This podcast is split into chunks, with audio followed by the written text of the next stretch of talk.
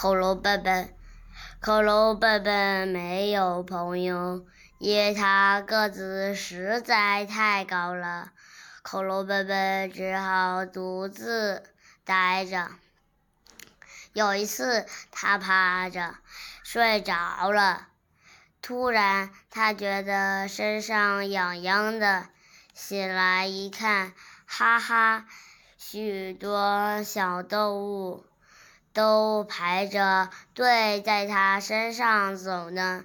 小兔子说：“谢谢你给我们当桥啊。”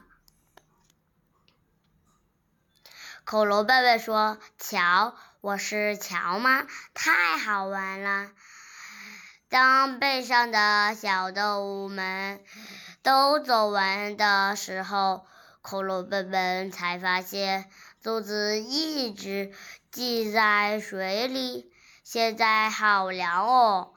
小动物们知道它肚子疼，都来帮它揉肚子。你知道这么大的肚子怎么揉吗？就是大家把他的肚子当蹦蹦床跳啊。恐龙笨笨肚子不疼了，就把一根巨大的木头搭在河上，搭出了一座真正的独木桥。